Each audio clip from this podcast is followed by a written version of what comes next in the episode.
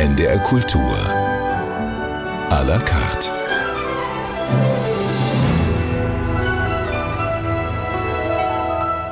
Dazu begrüßt sie Martina Kote und heute im Studio ist die Autorin und Journalistin Dorothee Röhrig. Schön, dass Sie da sind. Ich freue mich sehr, liebe Frau Kote. Frau Röhrig, lassen Sie uns, bevor wir auf ein großes Projekt schauen, nämlich ein Buch, was Sie gerade veröffentlicht haben, kurz einige Eckdaten erwähnen. Sie sind Journalistin, Publizistin, Sie waren Chefredakteurin der Zeitschrift Emotion. Sie haben auch Bücher geschrieben, eines über Glücksmomente und eines darüber, was passiert, wenn Frauenfreundschaften in die Brüche gehen. Jetzt aber ein Buch zu einem ganz anderen Thema, nämlich über ihre Mutter das den Titel trägt Du wirst noch an mich denken. Untertitel Liebeserklärung an eine schwierige Mutter. Dieser Satz Du wirst noch an mich denken, der ist ja schon heftig. Fiel der oft? Der fiel oft und ich glaube, Ganz viele Frauen kennen diesen Satz von ihren Müttern und sagen ihn vielleicht auch mal selber zu ihren Töchtern, aber vielleicht auch zu ihren Söhnen. Ja, meine Mutter hat diesen Satz immer wieder gesagt bei, äh, sag ich mal, relativ alltäglichen Anlässen, wie wenn ich zu lange in der Sonne lag, aber auch wenn sie das Gefühl hatte, dass ich ihre schönen Champagnergläser, die irgendwie den Krieg überlebt hatten, nicht gewertschätzt habe, dann kam dieses Du wirst noch an mich denken und irgendwann nachts kam mir der Gedanke, als ich über einen Titel für mein Buch nachdachte, das ist eigentlich der Satz. Und so wurde es dann auch. Was war denn der Anlass für Sie, das Buch zu schreiben?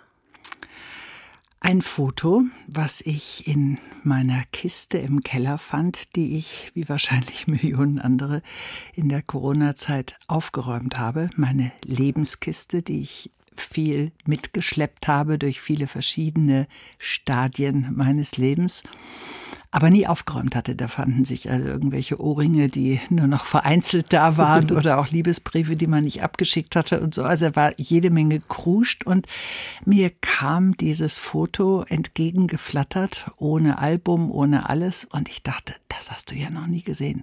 Habe ich mir dann an meine Schreibtischlampe geklemmt und allmählich bin ich immer tiefer in dieses Bild eingestiegen. Das Bild ist auch auf dem Cover des Buches zu sehen und ja. da sieht man ihre Mutter, wie sie in die Kamera lächelt und sie als vielleicht Zweijährige mit Löckchen auf dem Kopf. Sie gucken so ein bisschen unglücklich, als ob sie nicht fotografiert werden wollten. Und die Mutter hält sie auch ein wenig fest. Was hat ja. denn das Buch, für, also das, das Bild für Emotionen ausgelöst, dass Sie dachten, jetzt kann ich was schreiben, jetzt kommen Erinnerungen? Also zunächst mal die Art, wie meine Mutter mich festhält, nämlich mhm. ziemlich stark, als ob ich weglaufen will. Ja. Und dann kam mir so der Gedanke, ja, sie hält sich auch an mir fest. Der Gedanke kam natürlich im Nachhinein. Als ich anfing, mich damit zu beschäftigen, war meine Mutter schon vier Jahre tot. Und dann dachte ich, naja, sie hat auch sehr viel Halt an mir gesucht. Und es ist lustig, dass Sie sagen, dass ich so ein bisschen fast unglücklich, glaube ich, sagten mhm, Sie gerade, gucke. Ja, war mein ich Eindruck. fand meinen Blick eher neugierig. Ja. Aber das ist vielleicht meine Interpretation. Ich dachte, ja, ich wollte so raus, irgendwie ein bisschen kritisch, neugierig, wollte so ein bisschen raus in die Welt und meine Mutter hielt mich fest. Das war so die Assoziation. Was daran stimmt, keine Ahnung. Ist auch, glaube ich, egal, weil es ist in mir mein Bild. Mhm. Ja. Dorothee Röhrig, wir werden gleich tiefer in das Buch eintauchen und in die ganze Familie. Es ist eine prominente Familie, in die Sie hineingeboren wurden, eine Familie, die viel mit der deutschen Geschichte zu tun hat. Und auch das trägt, glaube ich, dazu bei, dass die Beziehung zu ihrer Mutter nicht ganz einfach war. Das alles wollen wir besprechen nach einer ersten Musik, die Sie uns mitgebracht haben, und zwar von Robert Schumann. Warum diese Klaviermusik? weil ich sie gespielt habe. sie erinnert mich an meine Kindheit und ich hatte Klavierunterricht bei Frau König, die immer mit einem ganz speziellen Schritt die Holztreppe runterging zu unserem Flügel, den wir damals hatten.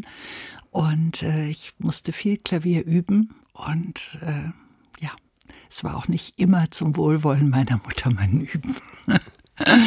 wir hören rein. Danke.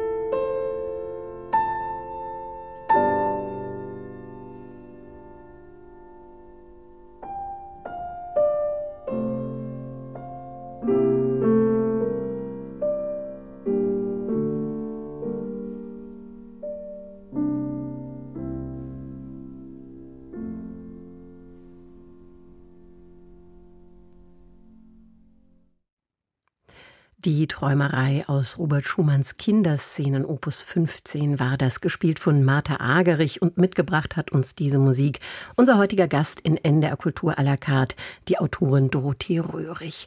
Und Frau Röhrig, wir sprechen über Ihr Buch Du wirst noch an mich denken, ist der Titel, Untertitel Liebeserklärung an eine schwierige Mutter und ich habe es vorhin vor der Musik schon angedeutet, es ist eine Familie, die sehr bekannt ist, in die ihre Mutter geboren wurde. Und das wird dann klar, wenn man die Namen ihrer beiden Brüder nennt. Der eine Bruder ist Klaus von Donani, früherer erster Bürgermeister von Hamburg, Politiker, und der andere Bruder, der Dirigent Christoph von Dochnani. Mhm. Und die Mutter ihrer Mutter wiederum war mit Hans von Donani verheiratet und eine geborene Bonhoeffer.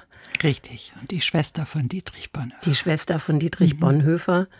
Und mögen Sie uns kurz umreißen, welche Schicksalsschläge und auch Traumata hintereinander weg in dieser Familie entstanden und eigentlich nie so richtig gekittet werden konnten?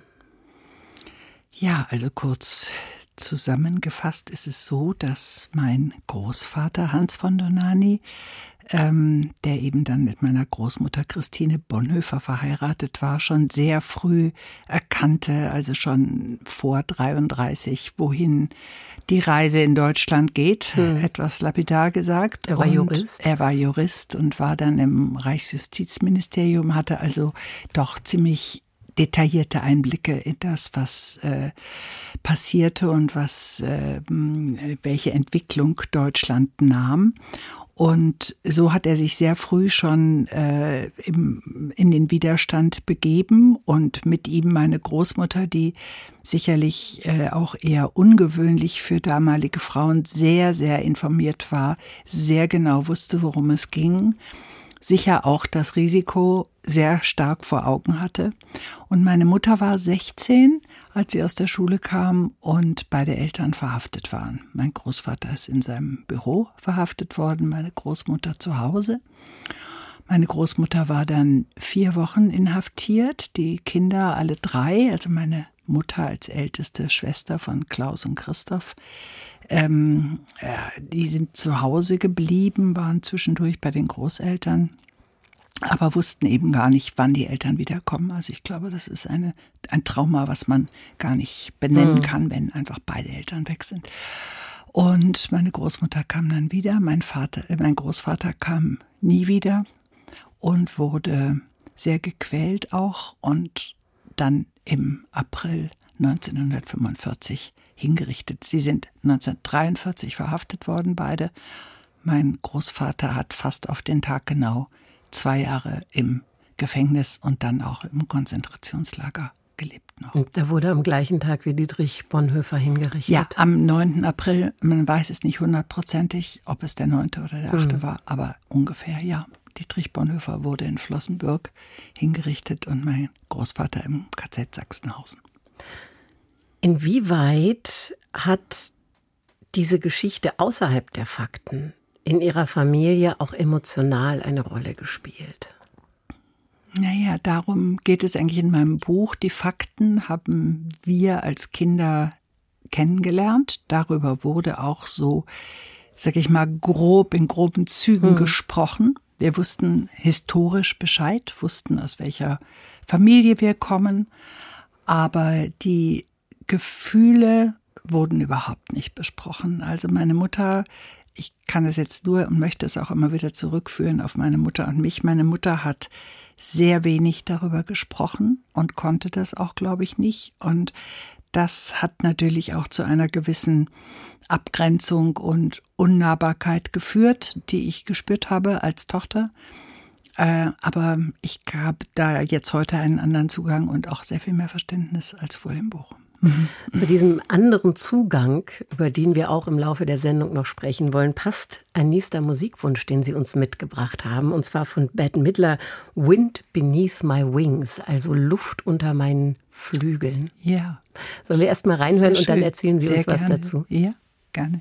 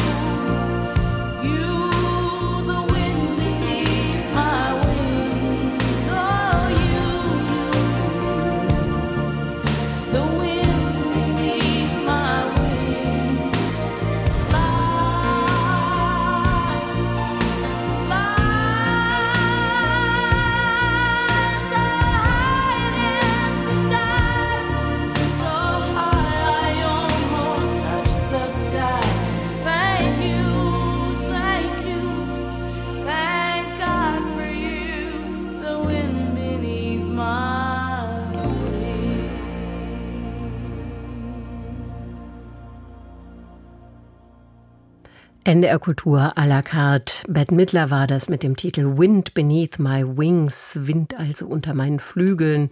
Und mitgebracht hat uns diese Musik unser heutiger Gast, die Publizistin Dorothee Röhrig. Und wir sprechen über ihr Buch, über ihre Mutter. Du wirst noch an mich denken, ist der Titel. Ja, der Wind unter den Flügeln. Ich glaube, der hat sich bei Ihnen eingestellt, vielleicht schon im Prozess des Schreibens und vielleicht sogar noch mehr, als das Buch abgeschlossen war. Ja, das stimmt, aber er hat sich auch viel früher eingestellt, als ich nämlich so, was weiß ich, vielleicht 20 war, 25, 30, also mich so versuchte, von der Familie auch ein bisschen zu, ich sage es mal, befreien, mhm. weil es ist nicht ganz einfach. Wir sprachen ja schon kurz über die Helden in Anführungszeichen, aber auch ohne Anführungszeichen durchaus unglaublich mutigen und sehr besonderen äh, Menschen in meiner Familie, äh, die, die Messlatte war hoch ja. für einen jungen Menschen. Und die wurde Ihnen auch immer ähm, sozusagen entgegengehalten, wenn ich das richtig in Erinnerung habe. Also ja. es hieß zum Beispiel auch, du weißt nicht, mit wem du sprichst, wenn Sie mit Ihrer Mutter diskutiert haben. Ja, sei still, du weißt nicht, wen du vor dir mhm. hast. Ja, das kam auch mal von meinem Vater. Aber das, äh, sage ich mal, sich als junger Mensch, auch als Kind, äh, ein bisschen freier zu fühlen und auch das Gefühl zu haben, ich werde gesehen, auch in meiner Entwicklung, in dem, was ich für mich so äh, als, als Lebensweg dann auch plane, das ist nicht ganz leicht. Also so eine Familie ist etwas Wunderbares und Wärmendes und auch sehr Ermutigendes, aber gleichzeitig auch eine Bürde. Und von dieser Bürde habe ich mich dann doch so, würde ich mal sagen, nach der Pubertät stückweise und schrittweise mhm. Versucht zu befreien und daher dieser Wind unter den Flügeln, den ich mir so gewünscht habe, nachdem ich mich gesehnt habe und der mich auch dann letztlich sehr fein durchs Leben getragen hat. Es war eine enge Beziehung, wie ich aus dem Buch auch lese, auch mit viel räumlicher Nähe zu ihrer Mutter, genauso wie ihre Großmutter auch immer die Nähe zu ihren Kindern gesucht hat. Also die wurde zum Beispiel nicht mehr sesshaft. Die, ihre Großmutter hat bei den Kindern gewohnt und ähm, ihre Mutter hat äh, auch sehr oft sie besucht. Sie war eigentlich immer da. Ich habe mich gefragt beim Lesen, ob das nicht vielleicht auch gepaart mit einem Zustand, in dem man bestimmte Dinge nicht ansprechen konnte, auch zu so einem inneren Konflikt letztlich geführt hat. Dass man sagt, da ist jemand, der ist ganz oft da, der möchte diese Nähe auch, aber wir können trotzdem nicht richtig reden, außer im Humor. Da sind sie sich begegnet. Meine Mutter und ich, ja. meinen Sie jetzt? Ja, absolut. Also, aber wir sind uns auch äh, in auch anderen Situationen begegnet. Ja. Und ich glaube, natürlich, Sie sprechen etwas an, äh, was sicherlich eine gewisse Tradition war, die weitergegeben wurde. Meine Großmutter aus, denke ich, wirklich sehr, sehr verständlichen Gründen konnte nach dem Krieg, nachdem sie ihren über alles geliebten Mann verloren hatte, und Sie müssen sich vorstellen, sie hatte zwei Brüder verloren, Dietrich mhm. Bonhoeffer, Klaus Bonhoeffer, einen Schwager, Rüdiger Schleicher. Also es sind in dieser Familie vier Männer innerhalb von zwei Wochen ums Leben gekommen und hingerichtet worden, erschossen worden auch. Ähm, wie überlebt man sowas? Wahrscheinlich nicht, indem man sich irgendwie in den 50er Jahren eine kleine Zweizimmer- oder Dreizimmerwohnung irgendwo nimmt und da sein Leben wieder aufnimmt. Das kann man, das konnte sie nicht. Mhm. Also äh, es war das Wort Hauslosigkeit, was ein enger Freund von ihr auch zu ihrer Beerdigung sagte. Ähm, sie war hauslos und natürlich, wo fühlte sie sich am meisten geborgen? Bei ihrem, ihrer Tochter. Mhm. Und meine Mutter hat alles gegeben, glaube ich, um ihrer Mutter eine Geborgenheit zu geben und ein Stück Glück vielleicht auch nochmal zu geben.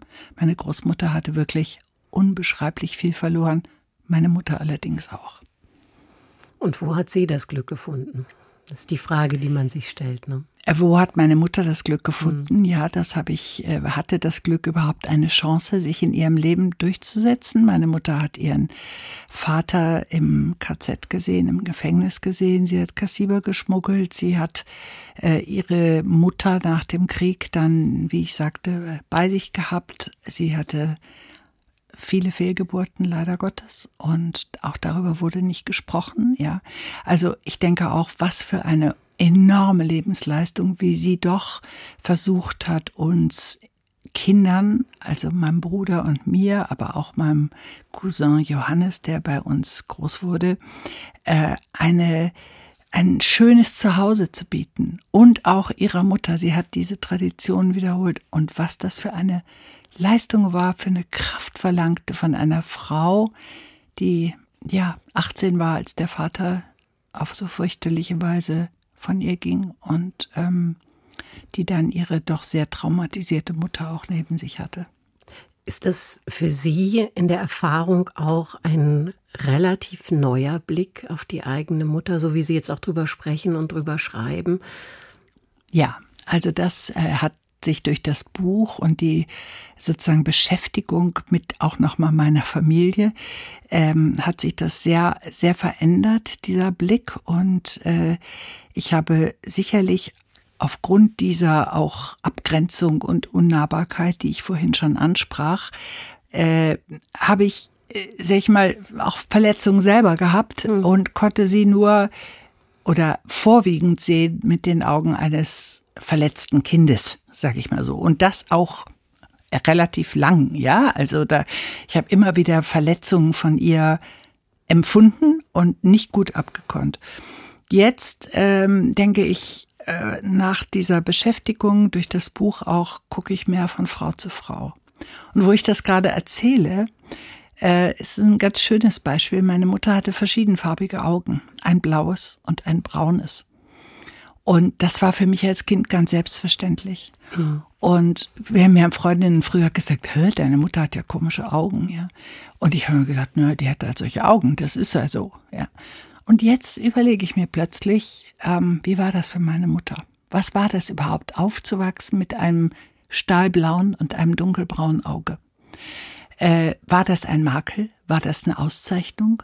Wie hat sie sich gefühlt? Wie hat sie sich gefühlt in der Familie? Wie hat sie sich gefühlt einem Mann gegenüber? Ist sie, hat jemand mal zu ihr gesagt, du bist was ganz Besonderes? Oder hat sie sich eher versteckt, geschämt dafür? Äh, also Natürlich war das Bewusstsein vielleicht von Schönheit ein anderes heute oder ist heute ein anderes. Es muss vielleicht alles etwas, äh, sozusagen, es wird mehr geschätzt, so wie man nach außen wirkt. Aber meine Mutter musste mit diesen beiden unterschiedlichen Augen umgehen. Und ich frage mich, wie. Ich habe sie das nie gefragt. Viele Fragen, die Sie nicht ja. gestellt haben, ja. die Sie aber stellen. Und ich glaube, darauf kommt es an. Dorothee Röhrig, wir machen eine kurze Pause mit Musik und sind gleich wieder da.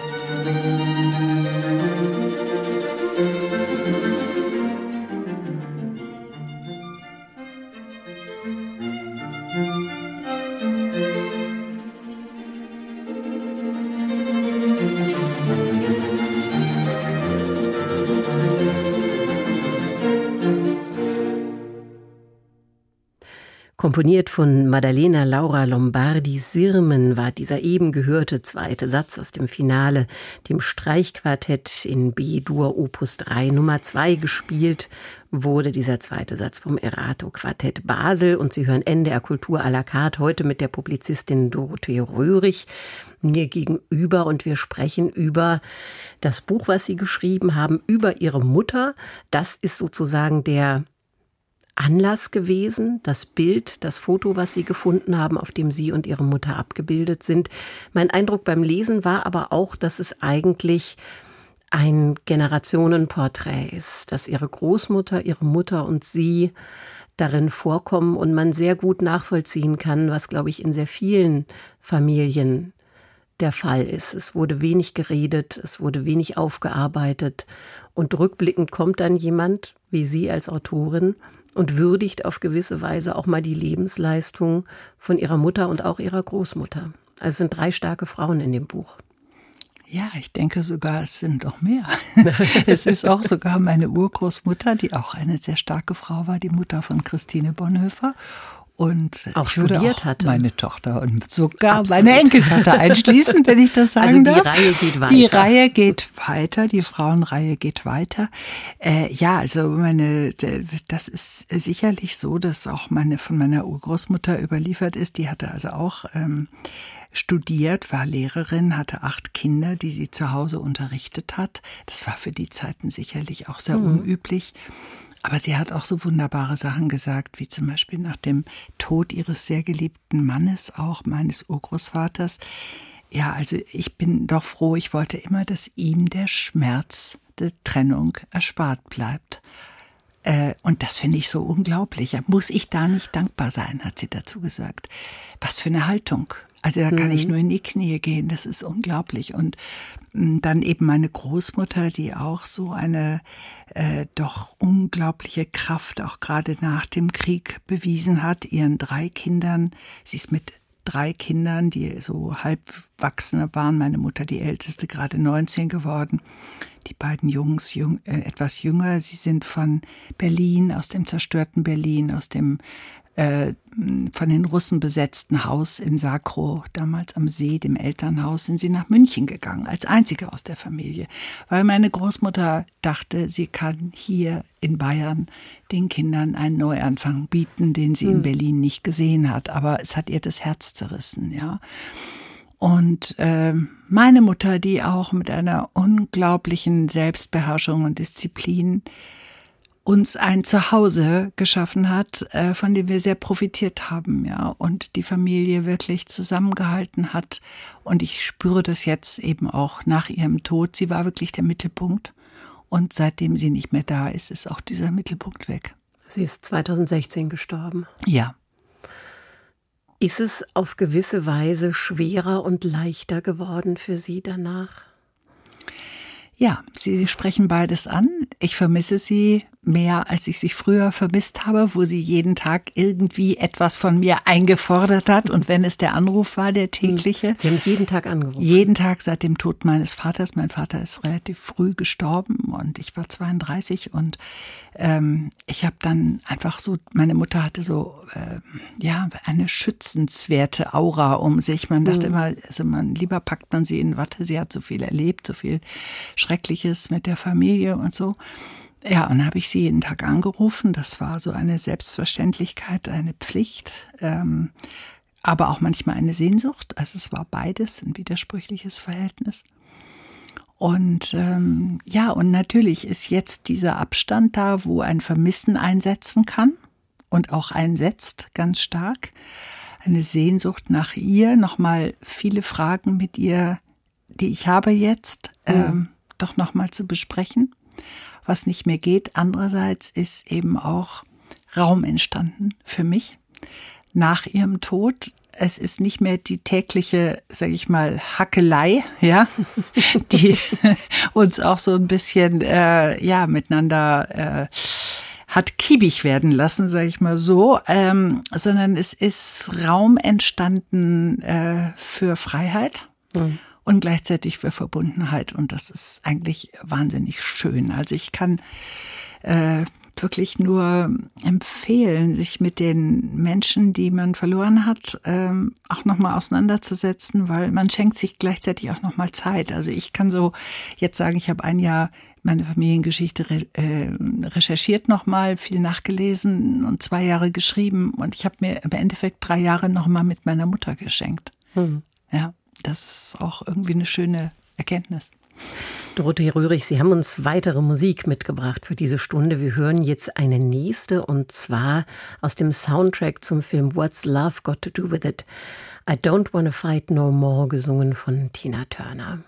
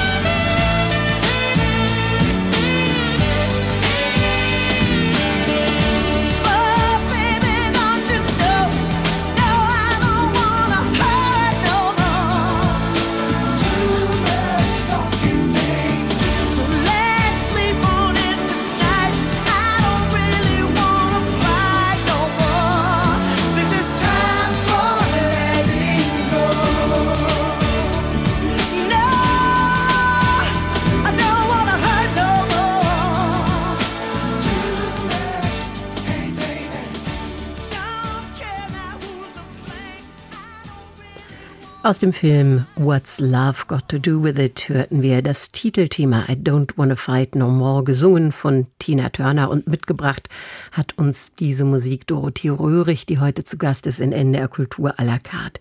Und ich bin mir sicher, Frau Röhrig, zu dem Musikstück gibt's eine Geschichte.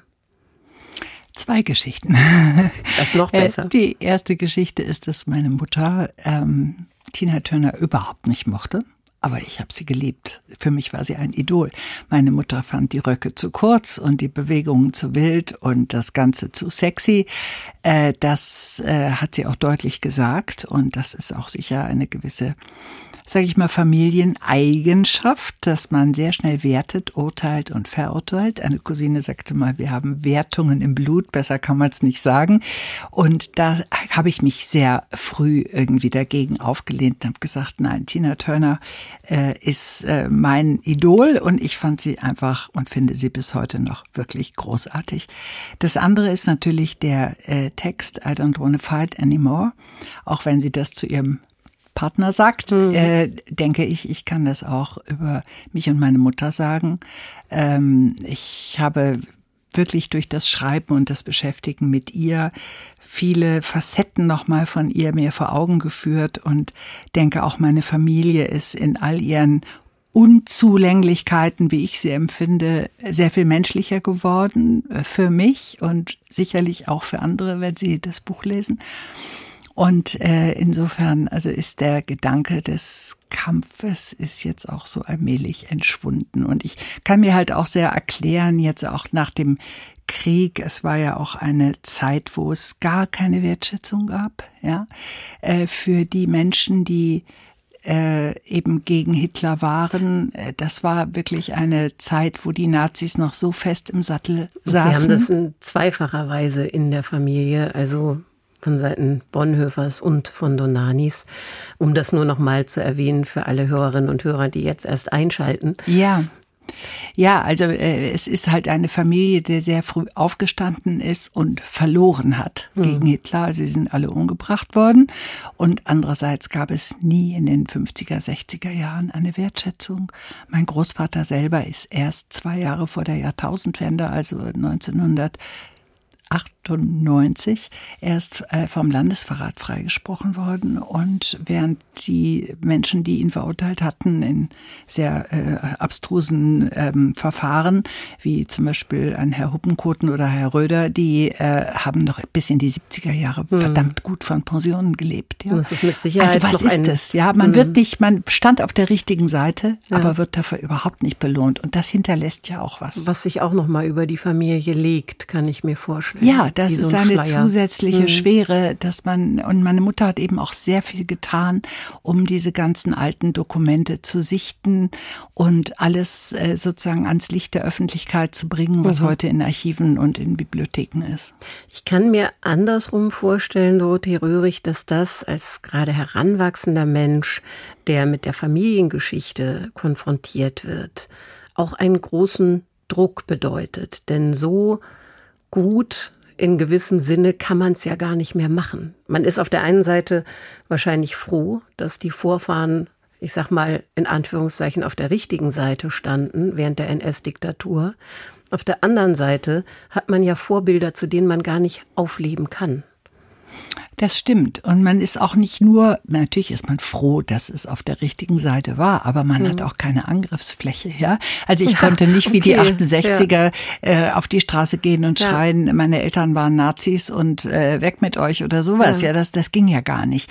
Sondern ich wusste ja immer, ja, das war ja alles richtig und dennoch liegt eben auch so eine Schwere drüber und ähm, man kommt da als Kind und als junger Mensch sehr wenig eben zu dieser Entwicklung des oder der Wertschätzung des, des der eigenen Person. Mhm. Ja, das ist nicht einfach und die Leistungs, der Leistungsanspruch ist sehr, sehr hoch.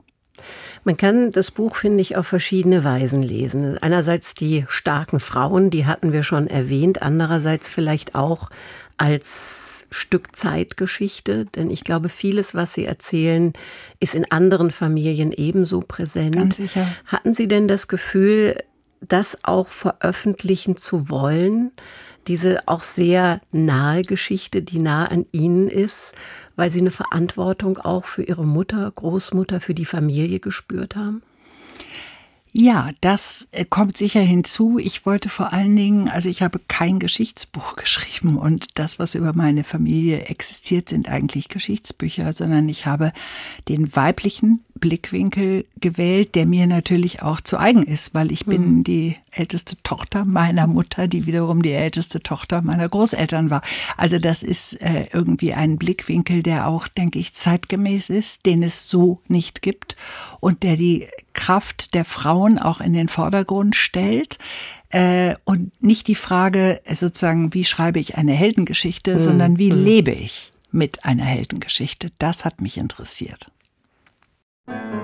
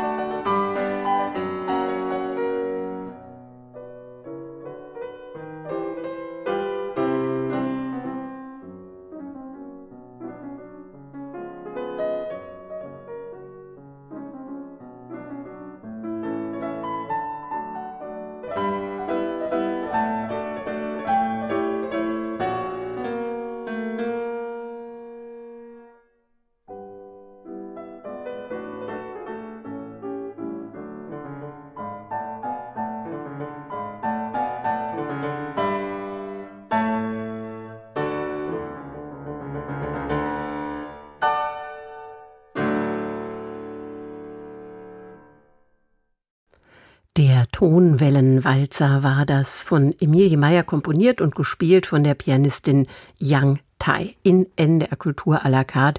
Im Gespräch heute mit der Publizistin Dorothee Röhrig. Wir sprechen über ihr Buch Du wirst noch an mich denken. Der Titel, der Untertitel Liebeserklärung an eine schwierige Mutter. Und Frau Röhrig, wir haben uns vorgenommen, zum Abschluss der Sendung auch noch ein ganz wichtiges Merkmal ihrer Mutter zu thematisieren. Und das war der Humor. Das war der Humor, der mich äh, nicht immer erfreut hat, der mir manchmal wahnsinnig peinlich war, aber auch das im Nachklang, denke ich, war eine wunderbare äh, Auszeichnung, die ihren Charakter sozusagen adelt, weil ich erinnere mich zum Beispiel an eine Situation, da hat sie uns in die Schule gefahren, früh morgens, was sie oft getan hat, und es war schweinekalt draußen und sie zog sich einfach ein paar Socken an und Plüschpantoffeln, die Plüschpantoffeln drüber, ein Persianer über das Nachthemd und setzte sich ans Steuer und kam ins Schleudern, weil es war schneeglatt und rutschte in ein anderes Auto hinein und die Polizei musste kommen. Und meine Mutter stieg aus in dieser Aufmachung mit diesen hellblauen Puschelpantoffeln, diesen Socken, dem Nachthemd und drüber der alte Persianer meiner Großmutter und lachte sich über sich selber schlapp. Und das war als Kind für mich so wahnsinnig peinlich. Ich bin hinter die Rückwand dieses VW-Käfers geschlüpft und habe gedacht, der Himmel möge sich auftun. Ich möchte hier überhaupt nicht mehr sein. Meine Mutter ist so peinlich. Wenn ich das heute sehe, wie souverän sie da war, mhm. wie sie über sich lachen konnte. Sie hatte sowieso einen großen Sinn für alle komischen Situationen. Sie hat zum Beispiel auch mit ihrem Bruder Christoph von Dochnani, die beiden haben am Telefon so wahnsinnig viel miteinander gelacht, ja.